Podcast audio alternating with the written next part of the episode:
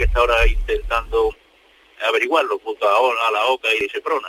Pues parece ser que fue sobre una tormenta que hubo y arrastró los caballos hacia una balsa que hay allí.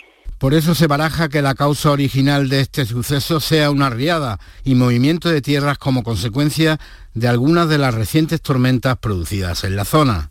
Y nos situamos ahora en la Sierra de Cádiz, donde se está celebrando la Semana del Orgullo Serrano. La bandera arcoíris luce ya en ayuntamientos como el de Borno, Salgar y Arcos de la Frontera. En esta localidad tendrá lugar la fiesta central el próximo sábado. Paco Méndez. Hasta el próximo domingo se celebra en la Sierra de Cádiz la décima edición de la Semana del Orgullo Serrano. Uno de los actos reivindicativos ya tradicionales es el izado de bandera en los municipios que participan en esta celebración. Así, la bandera arcoiris lucirá a partir de las 7 de esta tarde en el Ayuntamiento de Ubrique y a las 8 en la localidad del Bosque. Joaquín Gómez, vicepresidente de la asociación organizadora Delta. Que los vecinos y vecinas se sientan arropados por la propia asociación y puedan ver esa bandera de colores que haga referencia a una parte de la ciudad ciudadanía que vive, desarrolla sus vidas en esos pueblos. El sábado tendrá lugar la fiesta central en Arcos de la Frontera con una marcha reivindicativa, actuaciones de drag queen y el pregón de la cantante jerezana María Carrasco.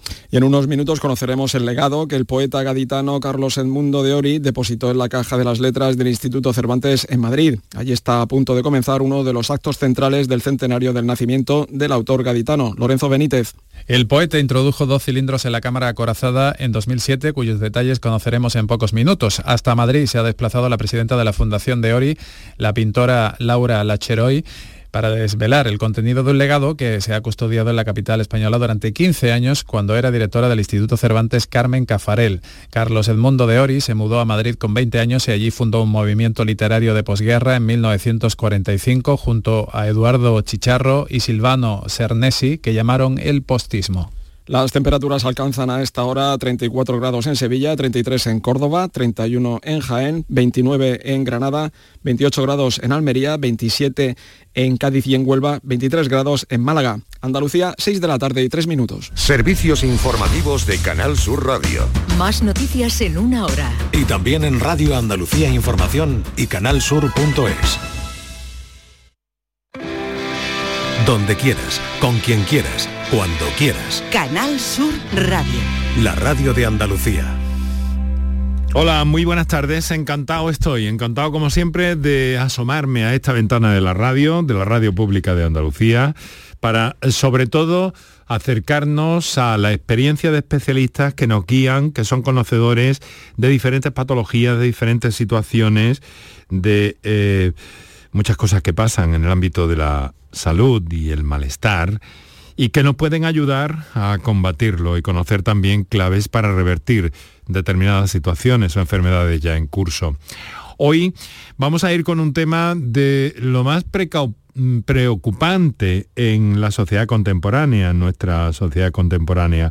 Un fenómeno conocido como trastornos de la conducta alimentaria o TCAs, que trae de cabeza a muchas familias en Andalucía en Andalucía y en este país y que mm, tiene explicaciones y caminos a seguir para salir de un problema tan tremendo, tan delicado como es este.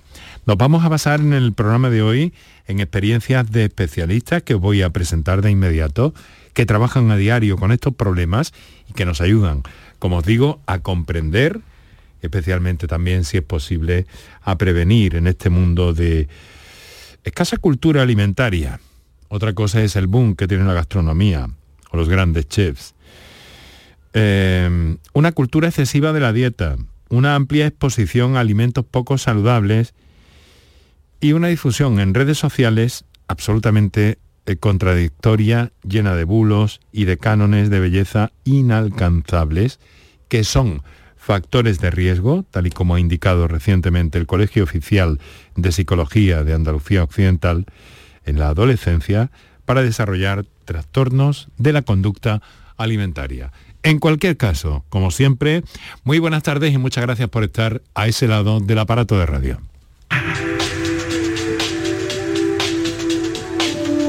Canal Sur Radio te cuida. Por tu salud. Por tu salud con Enrique Jesús Moreno.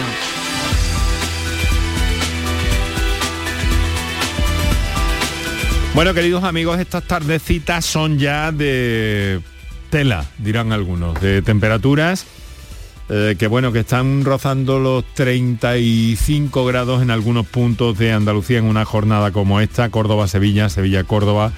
Eh, para mañana eh, alguna posibilidad de lluvias en algunos puntos de Andalucía, pero esto está encauzado. Yo creo que ya nos podemos ir librando de algunos días sueltos, pero la Carolina, la calorina y el bochorno de hoy es más que, es más que notable.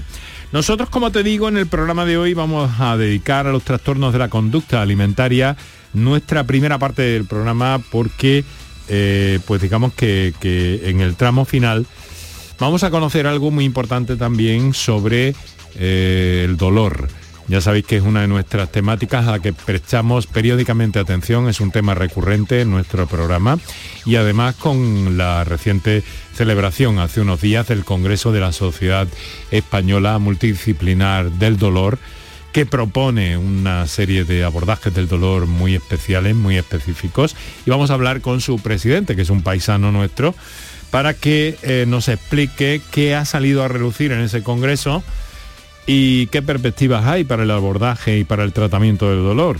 Me refiero al profesor, doctor Luis Miguel Torres, que nos acompañará, como digo, en los últimos 10-12 minutos del programa. A todo esto, aquí en la radio tengo muy buena compañía y muy buena gente a mi alrededor. En la producción, como siempre, está Kiko Canterla. Gracias, asómate que te vea. Gracias, Kiko.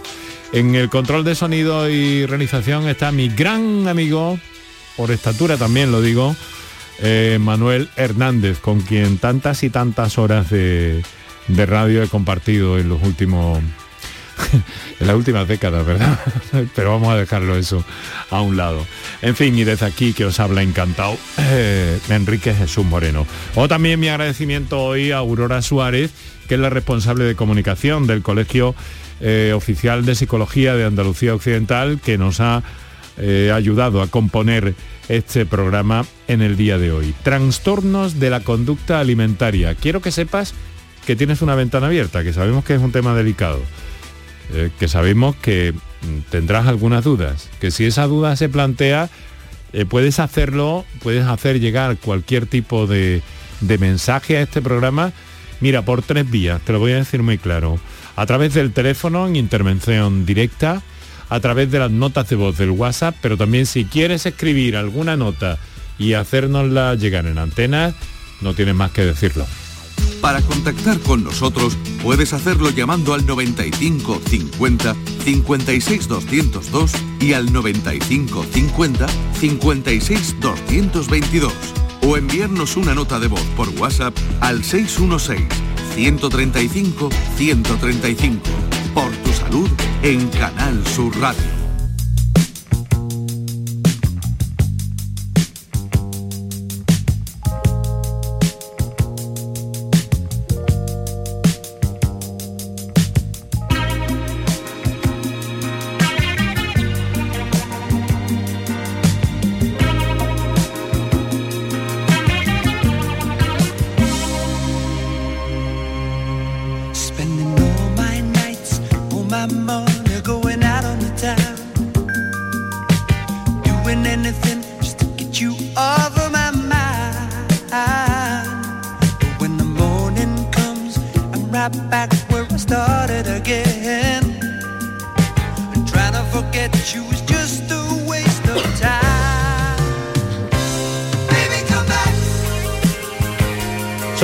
Tarde y 11 minutos ya. Eh, así transitamos por, eh, por esta tarde de eh, martes 6 de junio, compartiendo contigo todo esto y adobando también nuestro encuentro con algunas musiquillas que Manu Hernández ha seleccionado por ahí. Veréis, hace unos días fue el Día Mundial de la Acción por los Trastornos de la Conducta Alimentaria, TCA es cada 2 de junio y en el área de psicología clínica y de la salud del Colegio de Psicología Andalucía Occidental y a través del grupo de psicología y nutrición de la delegación de Sevilla más concretamente, pues eh, han hecho un llamamiento a la reflexión que creo que, deberíamos transmitir y por eso hemos convocado aquí a, a dos especialistas, ¿no? Un llamamiento eh, a la reflexión, digo, y a la sensibilización, sobre la falta de educación alimentaria en una sociedad, como hemos apuntado antes, eh, donde se impone una cultura de la dieta, exposición a modelos de belleza inalcanzables, que tiene mucho que ver con esto también, difundidos sobre todo en redes sociales, y no se sabe ya si verdaderos o falsos, porque con esto de la inteligencia artificial ya no te puedes fiar ni de una cosa ni de otra. Y todo esto se convierte en definitiva en una serie, indica el Colegio de Psicología, en factores de riesgo, sobre todo para la adolescencia, eh, para una inadecuada relación con la comida y desarrollar trastornos de lo que se conoce como disformia corporal y o de conducta alimentaria. Hay un dato, un dato de la Sociedad Española de Médicos Generales y de Familia, que dice, atención, en torno al 6% de la población con edades comprendidas entre los 12 o los 21 años tienen un problema de salud mental relacionado con este asunto que te enunciamos.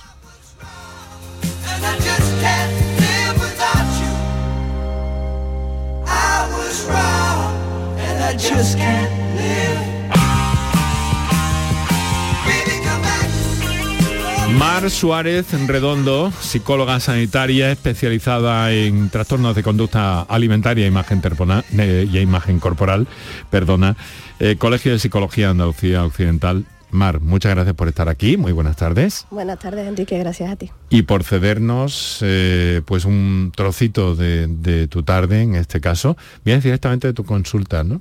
Sí. Mm. Porque, ¿cómo estamos?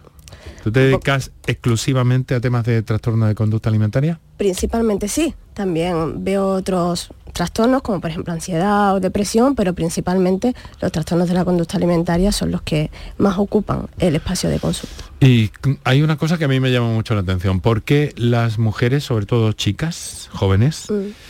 Eh, que últimamente me está pasando una cosa muy graciosa en los medios, porque oigo un hombre de eh, un joven de 35 y una mujer de 24. Es algo que no entiendo, ¿no? no sé si poner a la mujer en un... Eh, estás haciendo algo de daño. En fin, no sé, es una reflexión que no, no voy a seguir y que debería haberme comido. Pero quiero decir, ¿por qué chicas jóvenes más afectadas por trastornos de conducta alimentaria? Bueno, pues en parte porque son las que más expuestas están, ¿no? A esa presión estética y también son las que más usan las redes sociales, ¿no? Que es donde vemos esa presión de la sociedad para alcanzar un cuerpo perfecto, ¿no? Y por seguir ese canon de belleza que actualmente impera en la sociedad. Además tenemos que tener en cuenta que es la población más vulnerable donde empiezan a experimentar con sus iguales, donde están formando su identidad, donde empieza esa comparación con el resto de, de compañeros, de amigos, ¿no? Entonces, es una etapa vital muy importante en el que desarrollan su identidad ¿no? y también su percepción de su imagen corporal y entonces están como en esa etapa tan vulnerable, tan sensible, que exponerse a redes ¿no? y a esa presión estética pues les hace una población de alto riesgo para eh, ¿Pero es solamente ese el estético el único factor, Mar? No, hay muchísimos. Eh, los trastornos de la conducta alimentaria son factores multifactoriales y influyen muchísimas, muchísimos factores, pero bueno, ese es uno de ellos, ¿no? Porque, claro, es el que, bueno, es uno de los criterios diagnósticos, ¿no? Para poder diagnosticar un trastorno de la conducta alimentaria y por supuesto es un factor muy importante de peso, ¿no? valga la redundancia, eh, que bueno, que lleva a las personas al final a alterar su relación con la comida y a desarrollar un trastorno de la conducta alimentaria. Pero por supuesto eso es solamente el piquito del iceberg, como llamamos nosotros en, consulta, porque luego debajo hay un montón de variables psicológicas y familiares que hay que explorar.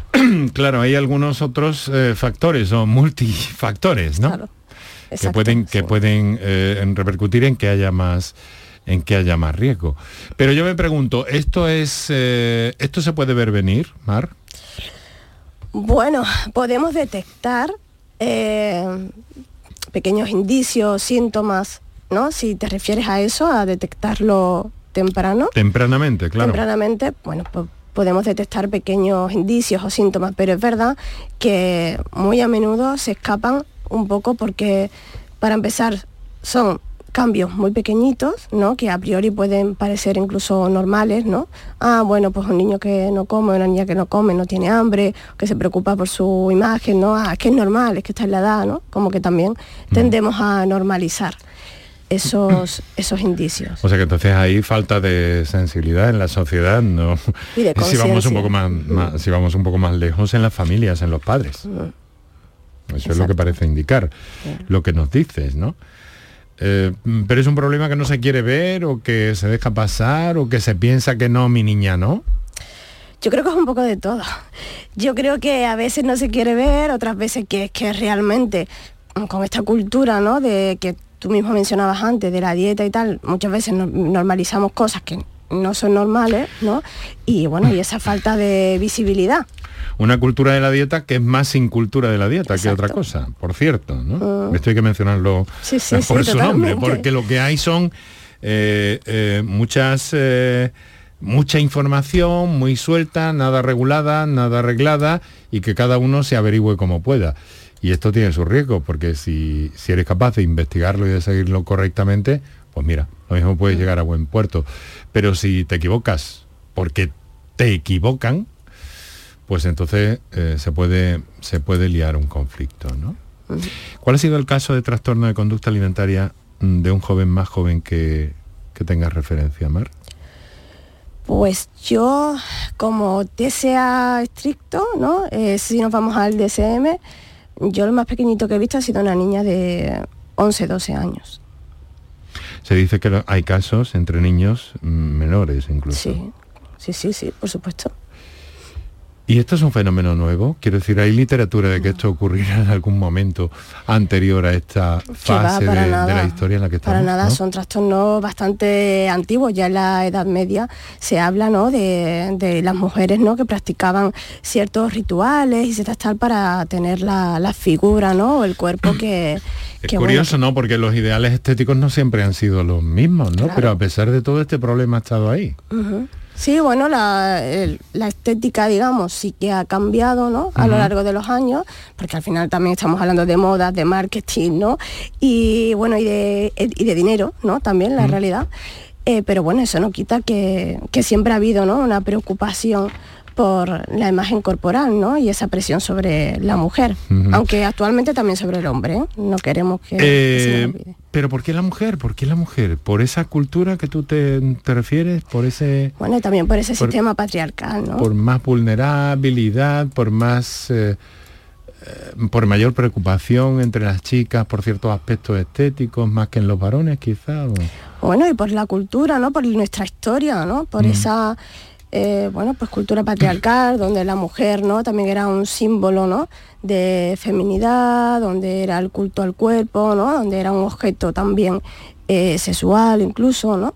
Y donde el valor de la mujer estaba en, pues, satisfacer al hombre. y tú como observadora y como clínica de- del asunto ves que eso qué camino lleva qué tendencia lleva actualmente va a ir a más va a ir a menos Bueno, cada vez va a más y cada vez se extiende a edades ¿no? Eh, más amplias, ya no estamos hablando hasta 21 años, ya estamos hablando de mujeres con 40, con 45 años en consulta que debutan con ese problema con trastornos de la conducta Con 40 alimentaria. años. Sí, sí, por supuesto.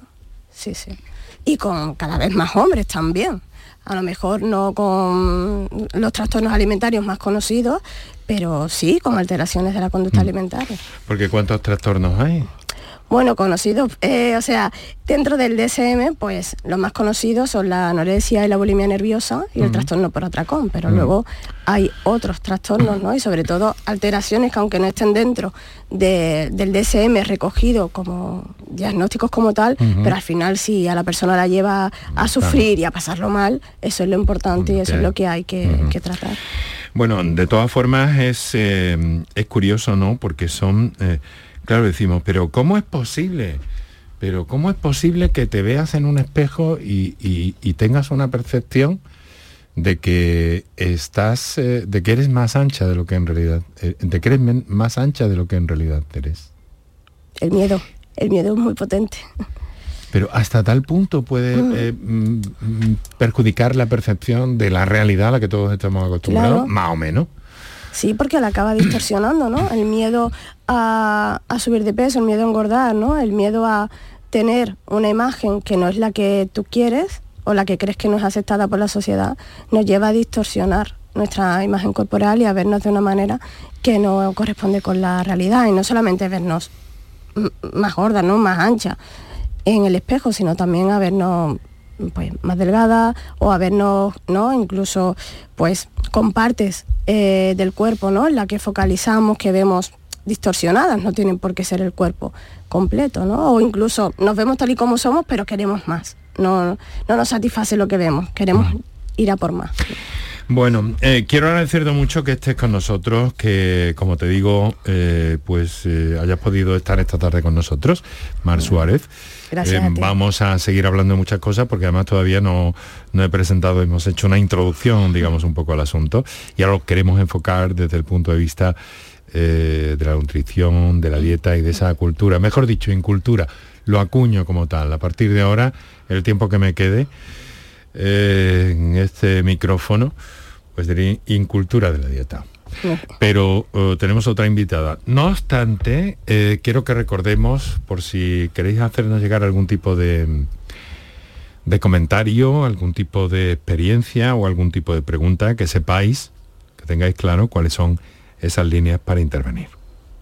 Para contactar con nosotros puedes hacerlo llamando al 95 50 56 202 y al 95 50 56 222 o enviarnos una nota de voz por WhatsApp al 616 135 135 por tu salud en Canal Sur Radio.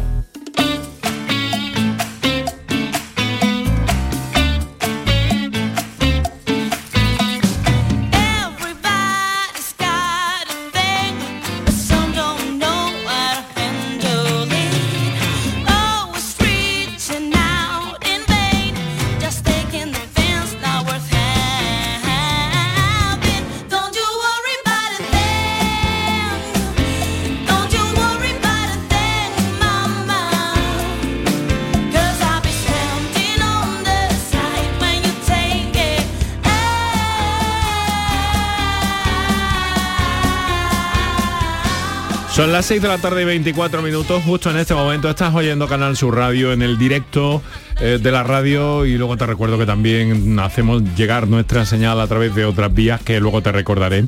Ahora eh, que no, no, te he abandonado. Griselda Herrero Martín, dietista, nutricionista. Muy buenas tardes. Muy buenas tardes, ¿qué tal? Y además doctora en bioquímica, ¿no? Eh, colegiada también dentro del colegio del colegio de psicología de Andalucía occidental. Griselda, em, eso entonces de la cultura de las antidietas, ¿no? Pero eso quiere decir, ¿por qué vivimos tan rodeados de dietas? ¿Qué está pasando? Y sobre todo, ¿qué opinión tienes tú o qué piensas de por qué no em, sabemos protegernos de esa avalancha de desinformación, que es de lo que se trata en principio, ¿no? Bueno, primero, yo soy del Colegio de Dietistas Nutricionistas de Andalucía. Ah, perdona, eso es, sí. que luego me riñen. No, disculpa.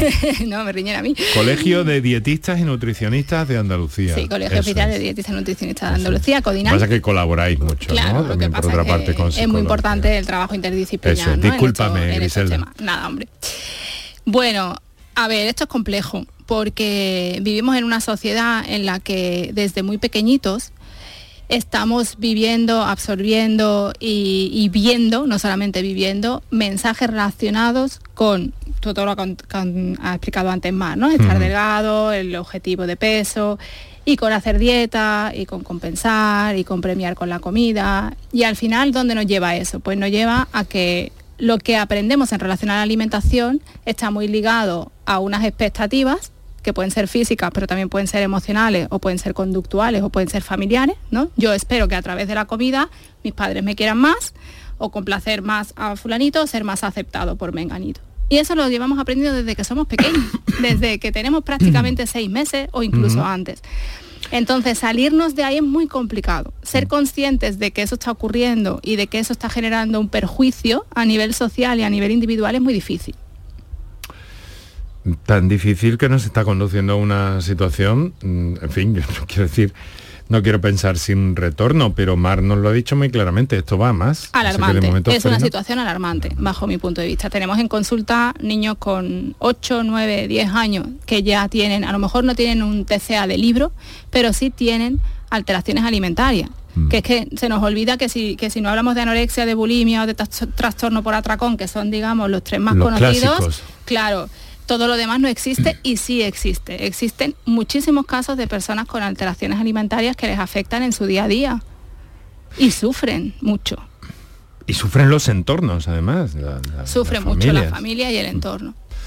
nos decía esto de, personas que con, en una edad ya adulta debutan con un problema de, de TCA.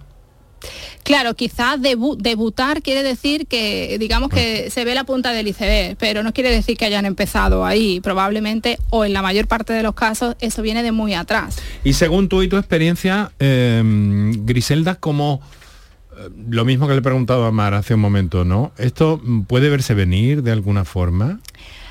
A ver, puede verse venir, hay muchas señales de alarma, ¿no? Que, que, llamamos muchas veces de trastornos alimentarios, sobre todo pues en adolescentes, como decía Mar, pues es una población muy vulnerable, muy sensible. Hay ciertas señales de alarma que nos pueden hacer sospechar que puede ocurrir algo, ¿no? Pues a nivel dentro de la familia, por ejemplo, pues que la persona deja o el adolescente deja de comer en familia, o empieza a comer menos, o empieza a restringir determinados alimentos, o empieza a ir mucho al gimnasio, o empieza a obsesionarse con comer súper sano hay determinadas conductas que si nosotros vemos que nuestros hijos las hacían de una manera y de repente están empezando a hacerlas de otra, hacen comentarios de, uy, pues qué gorda se ha puesto Menganita, o hay que ver que voy a ir más al gimnasio porque así voy a poder ir después a la piscina y ponerme el bikini. Ese tipo de comentarios nos tienen que hacer saltar la alarma. ¿Cuál es el problema? Que está tan normalizado que es a veces muy difícil verlo está normalizada la operación bikini, ¿no? Lo hablaba yo hoy justo con una paciente antes de venir. ¿Por qué se llama operación bikini y no hay una operación abrigo? ¿De qué abrigo nos ponemos en invierno para lucirlo, ¿no? Cuando vamos a la fiesta de fin de año, por ejemplo. No, hay una operación bikini porque socialmente tenemos que estar delgados y tener un cuerpo X, sobre todo las mujeres, aunque ya se está extrapolando también a los hombres, para poder ponernos el bikini e ir a la playa. Y hay muchas mujeres que no van a la playa, ni se bañan en verano y ni se ponen un bikini porque les da vergüenza. y eso está normalizado. Ah, eso ya es un problema. Claro, es un problema individual, por supuestísimo, pero también social. Pero está normalizado. Y está normalizado que se coma de una determinada manera, eh, está normalizado comer poco, está normalizado obsesionarse por el gimnasio porque hmm. hay que, ahora es la moda fit y hay que estar súper fuerte esa normalización de todos esos factores dificulta muchísimo la toma de conciencia. A ver, eh, entonces eh, mm, os voy a hacer un planteamiento a ver a vosotros qué os parece. En todo esto de lo que estamos hablando habría eh, ya para, para las dos, ¿no? Y ahora entendemos que hay alguna comunicación pendiente con nuestros oyentes, les vamos a escuchar de inmediato. Pero ¿hay algún perfil psicológico, algún perfil social de comportamiento? Eh, que pueda servir como de, eh, mm, como de punto de partida para que se desarrolle una TCA? Bueno, hay varios. A, nivel psicológico te dirá ahora Mar, a nivel comportamental relacionado con la alimentación, pues por ejemplo, premiar, castigar, prohibir, compensar todas esas acciones a nivel alimentario que se hacen desde que los niños son pequeños. ¿Quién no premia a sus hijos con una chuche cuando lo hacen bien, no? Venga, si te portas bien, te doy. Efectivamente, todo eso son pequeños granitos que estamos echando a esa duna que después puede ser un posible TCA. No quiere decir que se haga siempre y siempre ocurra, ¿vale? Pero son posibles factores de riesgo que, que tienen esas personas. A nivel psicológico, pues ahora que Mar diga qué perfiles psicológicos que, que la psicóloga... A ver, desde tu punto de vista, Mar, por favor. A ver, pues eh, yo destacaría sobre todo la importancia del papel de la familia, ¿vale? De lo que transmitimos en familia, porque es una base de protección súper importante y igual que ahí detectamos el perfil, ¿no? Que nos puede ser como señal de alarma, que es la pregunta que has hecho, mm. también nos sirve de escudo protector. ¿Vale? Entonces, ¿qué tipo de perfil? Pues mira, em, personas que son muy exigentes consigo mismas, por ejemplo, ¿vale?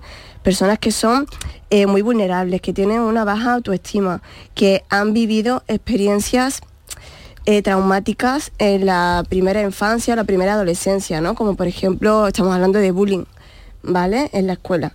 Eso es un factor de riesgo bastante importante para luego desarrollar un trastorno de la conducta alimentaria.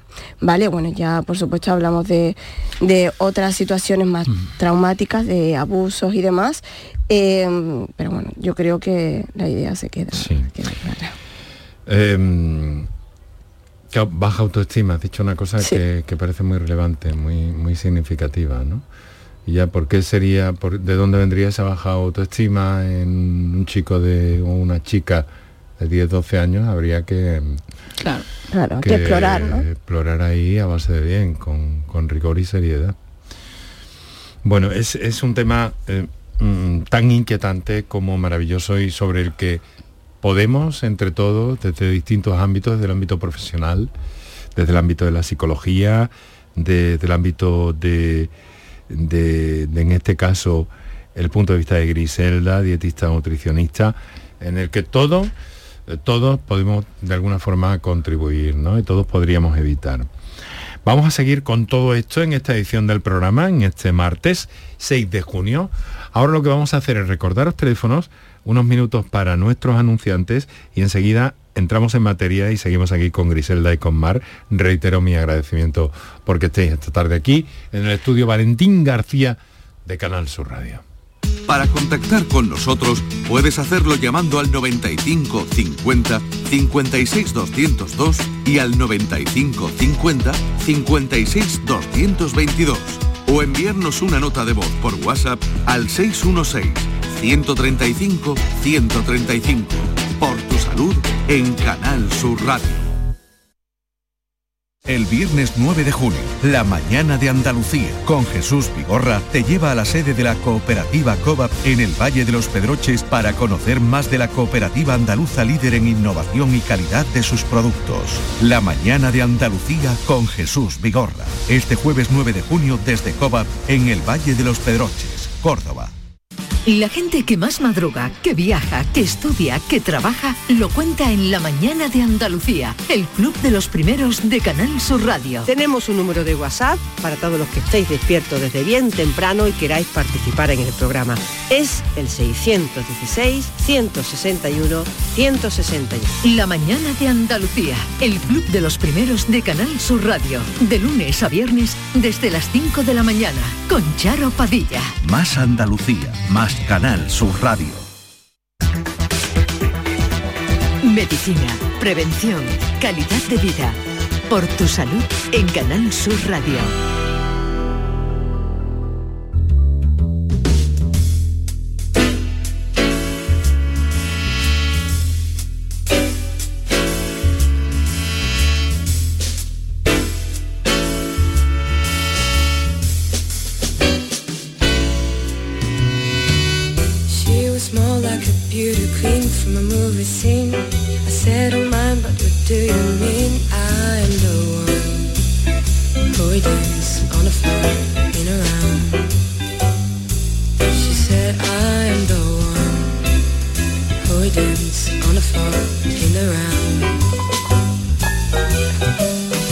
De la tarde, 35 minutos o 25 para las 7, como prefiráis. Em, trastornos de la conducta alimentaria, un acercamiento a través de dos ámbitos eh, de profesionales relacionados mm, tan directamente con este asunto, como es la psicología, por eso está aquí Mar Suárez, y eh, la nutrición, y por eso está aquí Griselda Herrero, dietista, nutricionista y doctora en bioquímica, con todas las implicaciones que eso que eso tiene, porque vamos, lo de la bioquímica es que es un hallazgo. la base de la vida. Muy interesante, claro, y que puede condicionar no únicamente el ámbito de nuestro propio cuerpo, sino también de nuestras emociones, por tanto de nuestro comportamiento, por tanto de nuestra manera de percibir, de ver el mundo, ¿no? Y eso es bonito eh, tenerlo en cuenta, si uno quiere saber y si uno quiere eh, me voy a poner trascendental, aliviar el sufrimiento. Pero en fin, vamos a, recordaros que, que, estamos en el directo de la radio a esta hora, 6 y 35, como digo, y 37 ya, caramba, cómo se me pasa el tiempo. Para los que estéis escuchando la redifusión de este programa, eh, también pensamos en vosotros y también para todos aquellos que nos sintonizan a través de la plataforma Canal Sur Más y canalsur.es y desde luego a través de la aplicación para el teléfono móvil de Canal Sur Radio, que es absolutamente recomendable. Os lo dice, os lo dice uno al que le encanta la radio pero no de ahora, sino desde que era chico. Ojalá hubiera tenido yo con ocho años cuando me regalaron aquella sonata de válvulas. Mi abuela eh, hubiera tenido yo una aplicación en el móvil con la radio. Bueno, no te digo nada. Te digo nada, una emisora radioaficionado. Bueno, de la época, bueno, no te digo nada. Lo que hubiera disfrutado yo. Pero sigo haciéndolo ahora ¿eh? y voy a seguir haciéndolo de una u otra forma. Vamos a ver, vamos a una comunicación que nos llega eh, a través de la línea eh, directa, la línea de intervención directa desde Málaga, nos telefonea María Ángeles. Buenas tardes, María Ángeles. Hola, buenas tardes. Vamos, mi pregunta es concreta porque, bueno, yo mm, resulta que tengo, mi hija tiene 31 para 32 y desde pequeñita sé que le pasaba algo, porque siempre comía compulsivamente. Pero claro, yo no conocía eh, cómo se llamaba esa enfermedad, porque yo siempre he dicho de que mi hija tenía algo que es lo que le conducía a la, a la comida. Nadie me decía nada. Y claro, cuando ya me dijeron que era trastorno de la conducta alimentaria, tenía ya 13 años porque la he llevado a Fundación ABB, o sea, eh, perdón, eh, tampoco la podía llevar a sitios de pago porque todo eso era para, para que me dijeran, tenía que ir a psicólogos de pago, cosa que estamos todos parados, total. Que mm, entonces a mi hija me la ha llevado a orientación familiar para solamente para ver qué es lo que le pasaba, ¿no? Que nadie me la ha sabido decir. Eh, entonces, eh, ya le digo, que la ha llevado muchísimo de siempre a todos lados. Hasta que me enteré que con 13, 13 para 14 había un equipo en el materno infantil que era endocrino, nutricionista y todo. Claro, ¿qué pasa? Que cuando ya me la cogieron, como ya cumplía los 14 años, ya me la echaron para atrás. Cosa que, bueno, pues siempre he estado intentando ver qué solución, porque ella misma, ¿sabe? Ella come compulsivamente, ¿no?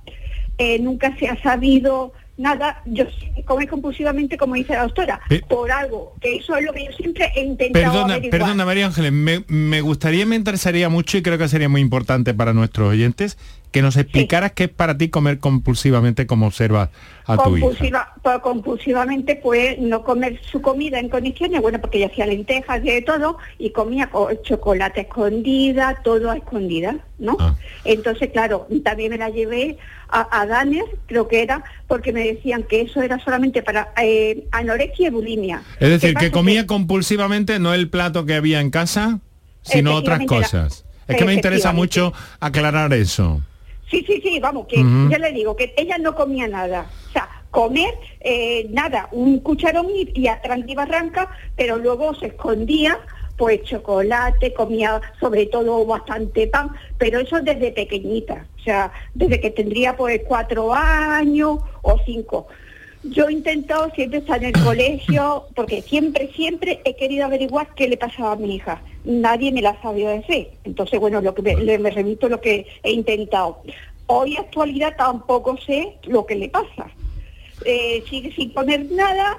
Ella te dice que, bueno, porque también yo creo que en el colegio pues la, le hacía algo, el bullying o algo, pero como siempre me ha dicho que no, que no, que no, eh, bueno, la he intentado llevar a otro sitio eh, pero mm, ya le digo, desde que nació, digamos prácticamente sí. Bueno, y hoy día pues pesa 127 kilos. Eh, nada, o sea, es que, claro, y como mm, yo no sé dónde llevarla, porque es más, hasta que estuve en la báscula, fui a la báscula y me dijo todo el mundo, dice, hasta que la niña no quiera, digo, pero es que mi hija tiene un problema que es lo que hice, Claro, hoy día se, eh, está sabiendo todo eso. En la Fundación Adarne nadie sabía decirme nada.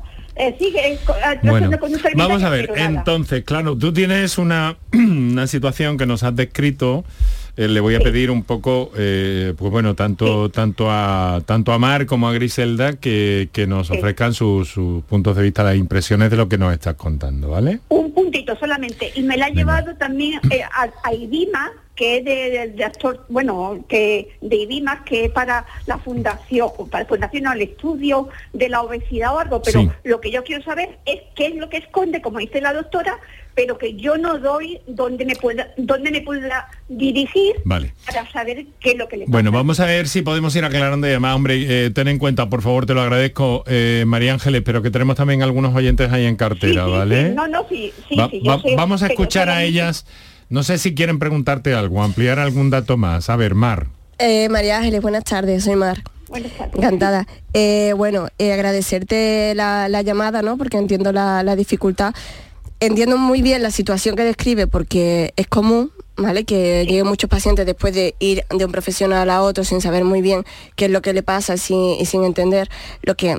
No termino de entender muy bien cuál es la, si- la pregunta de María Ángeles, si es que hay alguna, Claro. ¿no? En- mm, porque mm, Claro, dar ¿qué- un, qué hacer, no? un diagnóstico o algo, pues evidentemente... Eh, Tu pregunta es cómo salir de esa situación o ayudar a tu hija, ¿no? Efe- efectivamente. Mm. O sea, hoy tiene 30 y, bueno, 31 para 32. Sí. La veo más niña de lo que es, porque Sí. ella dice que no le importa, Bueno, pero sí, Vamos a sí ver. que le importa. Y, eh, una cosa, eh, e- ella lleva una vida, ¿ella qué hace? ¿Estudió? Ella nada, ella está, no bueno, ya le ha costado muchísimo trabajo hoy porque yo estoy machacona, yo no sé si es que el mejor problema ha sido yo por estar así, por, por estar siempre muy pendiente de ella, niña no coma esto, niña no come lo otro, y claro, a escondidas, luego también está Bueno. con su abuela, pues Bueno, bueno, bueno, bueno, vamos a ver, venga, que, que si tampoco podemos hacer eh, eh, eterno el asunto, te lo, te lo agradezco mucho. Venga, una apreciación, una valoración, eh, Mar, eh, lo más rápido posible, por favor. Mm, Yo te diría, María Ángeles, que bueno, que tú puedes hacer más bien poco más allá de lo que ya haces, que es buscar el tratamiento eh, adecuado y apoyar y ayudar a tu hija. Te diría que intentarás buscar profesionales especializados, súper importante eso, ¿no? Y un equipo, pues, multidisciplinar eh, que pueda ayudar a, a tu hija, que sean especialistas en trastornos alimentarios. Sí, no sé pero si. Sí, yo creo que es muy importante no cecarnos en ponerle un nombre a lo que pasa. Es decir, no se trata de ponerle un nombre, sino de buscar cuál es el problema, dónde está la raíz y empezar a trabajar. Entonces, Sí, pero- para poder hacer eso, tienes que buscar un profesional, bueno, un centro donde se trabaje nutrición y psicología eh, de forma conjunta y estén especializados en trastornos alimentarios o conducta alimentaria. De acuerdo, pero ¿dónde? Aquí en Málaga que no te cueste, porque aquí estamos todos parados. Claro, eh, Entonces, por eso es. Ahí no te puedo decir porque tenemos un problema que voy a aprovechar para meter la cuñita, que es que no tenemos dietistas nutricionistas, ni psicólogos sanitarios, ni otros muchos profesionales que hacen falta para trabajar estos tra- trastornos en la sanidad pública. ¿Vale? Y eso es Exacto. una cosa que deberíamos de reivindicar toda la sociedad, porque esto nos afecta a toda la sociedad. Entonces, partiendo de esa base, pues hay fundaciones como es Adaner, que es cierto que están más, especia- más especializados en anorexia y bulimia, pero bueno, quizá desde allí te puedan ayudar a encontrar algún centro o alguna fundación, alguna asociación donde te, mm, podáis Te- acudir. mm, podáis ¿vale? acudir para tener esa orientación y ese posible seguimiento. También hay iniciativas solidarias interesantes en este en este sentido. Pero hacer un diagnóstico así por, la Mm. Claro, radio por la y radio con no tres puede- datos es no puede imposible. ser, claro. No, ella, no, claro, pregunta a la pobre, ¿dónde? No, Claro, pero ¿qué Claro, hago? ¿Dónde? es ¿Qué que hago? es complicado, yo lo sé que es complicado. Recursos O sea, son limitados, la verdad. Así que llevo ya, pues, bueno, veintitantos años, es lo que intento averiguar y, vamos, yo llamo pensando que si me podía ir a algo, algún sitio o alguna asociación. A ver, en no principio yo- concreto y en ese ámbito, eh, la verdad, eh, María Ángeles, es que no, no podemos eh, no podemos guiarte ni orientarte en este Yo, sentido. yo haría lo que te he comentado, ir a, a as- asociaciones como Adaner o alguna similar para que desde allí te puedan orientar. claro. En Pero Málaga, Allí específicamente. he, estado, allí he estado yo y me decían que eso era de edad, de bulimia y anorexia, que los trastornos eso no, no se registraban. En fin. Bueno. Otra posibilidad es que llame al colegio de, de psicólogos y que allí lo orienten con, con Pues profesionales. mira, esa es una vía que no has tocado. Colegio de Psicólogos en Málaga a lo mejor te puede, eh, te puede servir y puedes encontrar una guía por ahí. María Ángeles, quiero agradecerte tu, tu, tu, en fin, tu confianza gracias. y tu llamada. Y Muchas mucho gracias. ánimo. Mucho ánimo, mucho ánimo, mucho Un abrazo, ánimo, María sí. Ángeles. Realmente eh, dramática la, la- la situación, complicada. Pero es una realidad que, que vivimos todos los días. No hay unidades en este sentido de ningún tipo en el ámbito Unidades público. asistenciales públicas que, que hay que tener una puntualización porque si las hay, pero que den una asistencia y un abordaje terapéutico como necesitan esos pacientes, no. Pues ahí está.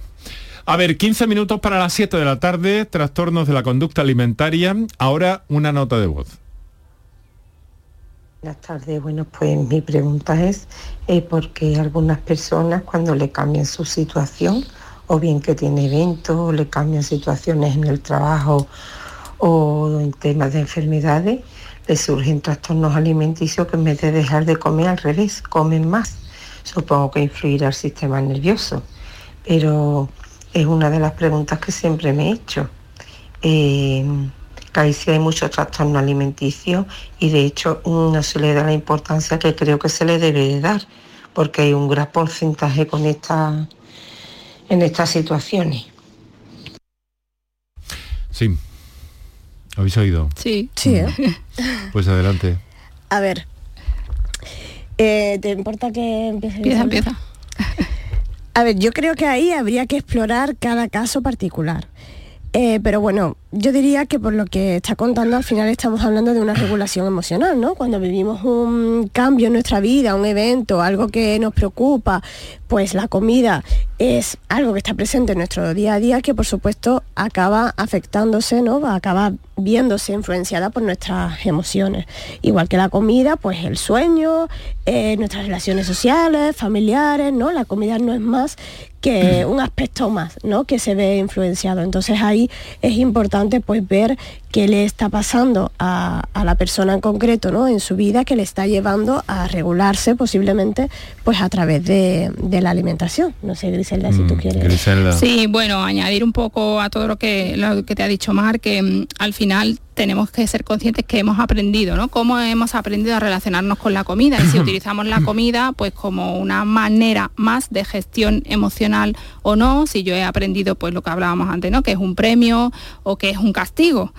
Eh, a tu pregunta concreta, ya desde hablando desde un punto de vista más bioquímico o neurobioquímico, hay una serie de, de neurotransmisores que se, o y hormonas que se liberan para sentir mayor placer. Entonces, cuando uno está estresado, necesita sentirse, pues eso, pues esa liberación o esa recompensa, ese placer, eso lo que hace es activar el sistema de recompensa cerebral y se libera pues entre otras mm, sustancias pues dopamina, serotonina, cortisol, etcétera, etcétera.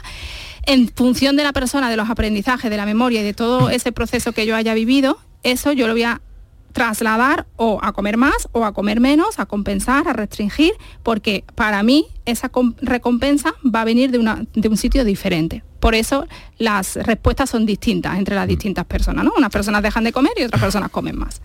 Está claro que tenemos un conflicto, que tenemos un conflicto que además tiene varias patas, me da la impresión. Eh, eh, eh, creo aquí cuando hemos hablado de la autoestima, de las repercusiones de determinados acontecimientos en la vida de las personas, en la vida de los niños, en la vida de las familias, pueden repercutir sobre todo esto, si nos ponemos a abordarlo. mm, A lo mejor eh, podemos curar o prevenir muchas de estas cosas. ¿no? Aquí lo que hay que tener es información, una información. Una información que desde vuestra experiencia, que además es súper interesante, nos habéis hecho llegar y que os agradezco mm, de corazón y profundamente, porque esto es lo que queremos. Buenos profesionales, buenas profesionales, implicadas en el tema, con conocimiento, con base y con esa experiencia necesaria como para saber qué está pasando y transmitirlo. Por eso tenéis que estar en este programa y sé que vais a estar en el futuro. No me cabe duda de eso, eso sí lo tengo claro. Oye, quiero agradeceros muchísimo, ¿eh? de verdad. Mar Suárez Redondo, psicóloga sanitaria, especialista en trastornos de la conducta alimentaria e imagen corporal. Se nos quedan muchas cosas más serio? allá, pero bueno. Y Colegio de Psicología de Andalucía Occidental. Y Griselda Herrero Martín, dietista, nutricionista, doctora en bioquímica eh, del Colegio mm, de eh, Dietistas Nutricionistas de Andalucía. Pues muchas gracias a las dos por estar aquí. Gracias Muchas gracias. Ha sido un auténtico placer y seguro que vuelvo a escucharos por la radio. No sé si tendréis otro interlocutor, mejor dicho interlocutora, probablemente interlocutora, pero eh, bueno, lo dejamos aquí. Muchísimas gracias. Gracias. Y sobre todo por vuestra disposición a la hora de compartir con todos los andaluces y con la radio pública, que esta radio pública y es de Andalucía y tiene que abordar estas cosas durante este ratito de la tarde. Muchas gracias. Gracias. Gracias. gracias. Un abrazo para, Un abrazo. para los Un dos, abrazo. para las dos. Canal Sur Radio. Por tu salud. Sevilla. Canal Sur Radio. Si necesitas recuperarte de una operación de cadera, rodilla o cualquier otro proceso médico, en Vallesol podemos ayudarte. Contamos con profesionales que te ayudarán a recuperarte más rápido y llevarán un estrecho seguimiento de tu evolución. Y todo ello sin desplazamientos innecesarios y por mucho menos de lo que imaginas. Infórmate en el 924 24 25 o en vallesol.es. Vallesol, la residencia que te mereces. Si estás cansado ya de tanto pagar entre gasolina, luz y ahora el tope del gas, venga, corre y llámame, que no hay tiempo que perder, nuestro petróleo es el sol y lo tienen que saber.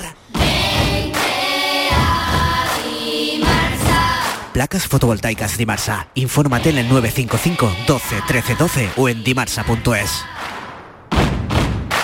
En la Universidad Loyola trabajarás tu vocación, conectarás con las mejores empresas, convertirás cada clase en experiencia para tu currículum y estudiarás en universidades de todo el mundo.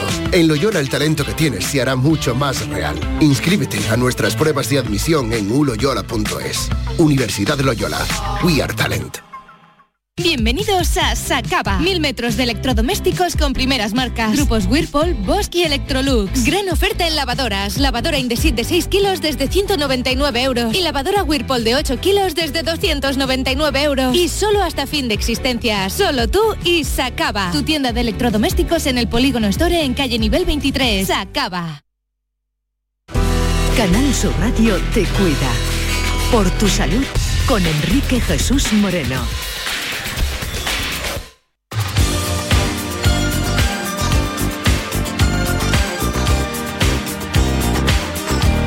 Así va pasando la tarde, así va pasando esta hora de que disponemos cada tarde en Canal Sur Radio para hablar de la salud y acercarnos a otra situación eh, muy importante en nuestras vidas, en nuestra sociedad, que es el dolor.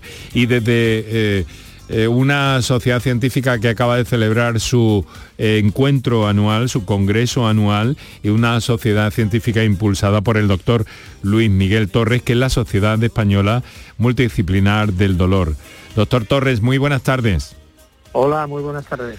Muchas gracias por estar con nosotros. Tenemos poquitos minutos, pero no queremos dejar pasar por alto este congreso que ha sido importante para ustedes, para usted. El doctor es profesor eh, en la Universidad de Cádiz y jefe del Servicio de Anestesia y Reanimación y Tratamiento del Dolor en el, Hospital Puerta del Mar de Cádiz. Doctor, dígame una cosa.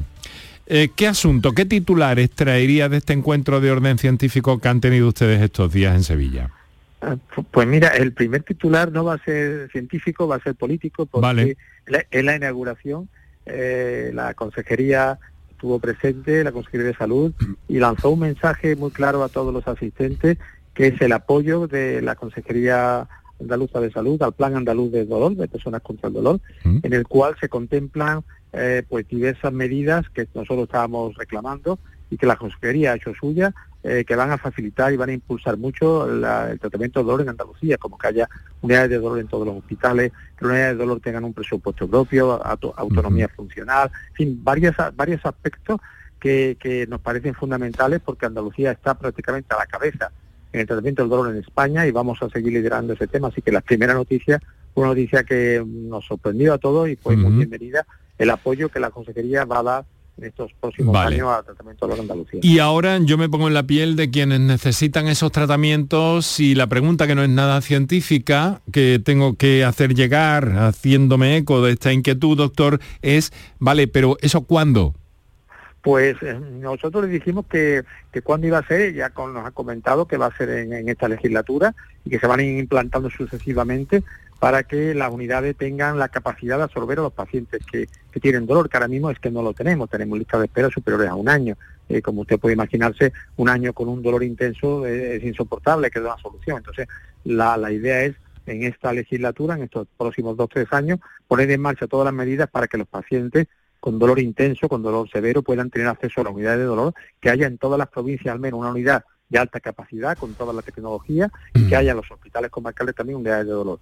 Yo confío en que eso sea así por parte de nuestra sociedad española multidisciplinar del dolor y por parte de la Asociación, Asociación Andaluza del Dolor. Vamos a hacer también todos los esfuerzos necesarios para apoyar esta medida de la consejería y conseguir reducir esta lista de espera para que la cantidad de personas que están con dolor, que en Andalucía se cifran casi en un millón de personas, puedan recibir el tratamiento que somos capaces de dar.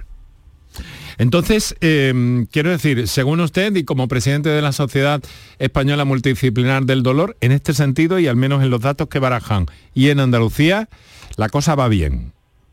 La cosa, mm, eh, la cosa podría ir bien. Parece que va a ir bien. Ahora mismo no va bien, porque ahora mismo, eh, como le comento, lista de espera de un año es, algo inasumible. Eh, y entonces, pues parece ser que la Consejería, el Servicio de los se va a hacer eco de, este, mm. se, ha hecho eco de este problema y va a intentar resolverlo en estos próximos años. Estamos a la cabeza con nuestro plan andaluz de dolor y tenemos los profesionales y tenemos los conocimientos, solo hace falta los medios eh, eh, para que podamos aplicar ese tratamiento más personal de las que se la aplicamos ahora mismo. Doctor, la ciencia sigue, em, em, a ver, eh, descubriendo cosas en torno al dolor, sigue mejorando la capacidad de tratamiento para las personas que la padecen. Eh, eso es cierto. Mientras que hay un cierto estancamiento a nivel farmacológico, a nivel de nuevos fármacos, los avances son pequeños. En cambio, la tecnología sí que ha hecho un avance, está haciendo un avance impresionante en, estos años. Y muchos de esos tratamientos de alta tecnología, como tratamiento con láser de la línea discal, tratamiento con electricidad a, a, nivel de radiofrecuencia, de los nervios, de los ganglios, de la médula espinal, a través de las bombas de infusión. Está haciendo un avance impresionante con unos progresos extraordinarios y toda esa tecnología nosotros la disponemos de ella, no es que la estamos leyendo en, la prensa médica, la disponemos y la practicamos cada día, pero a un número insuficiente de pacientes. Entonces yo creo que la apuesta ahora mismo de la ciencia va por la tecnología, puesto que la farmacología, encontrar un nuevo fármaco es complejo, es muy caro y ahora mismo hay un cierto estancamiento a nivel farmacológico, en cambio a nivel tecnológico, igual que a nivel de administrar medicamentos antiguos pero por vías nuevas, nanopartículas, uh, parches cutáneos, ahí sí que estamos avanzando. Todo lo que sea tecnología, mucho, pero en farmacología menos. Todos esos avances se expusieron en el Congreso por los máximos expertos nacionales e internacionales. Bueno, mejor cronista de ese Congreso no podía haber tenido, doctor. Le quiero agradecer muchísimo como profesor catedrático en la Universidad de Cádiz también y responsable de esta sociedad científica, así que eh, mm, agradecerle una vez más su presencia en este programa y que nos haya puesto rápidamente y tan nítidamente al cabo de la calle de todo esto. Doctor, ha sido un placer, como siempre. Reciba un abrazo, si me lo permite. Muchas gracias, muchas gracias. Un abrazo para todos los pacientes que sufren dolor intenso, que vamos, estamos en camino de ir resolviéndolo.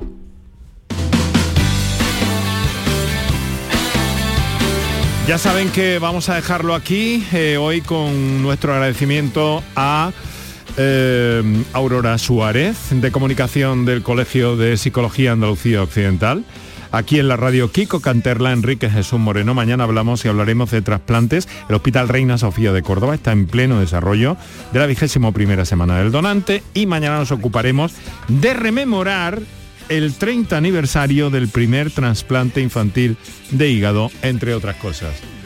Muy buenas tardes, que lo pasen bien. Mañana más.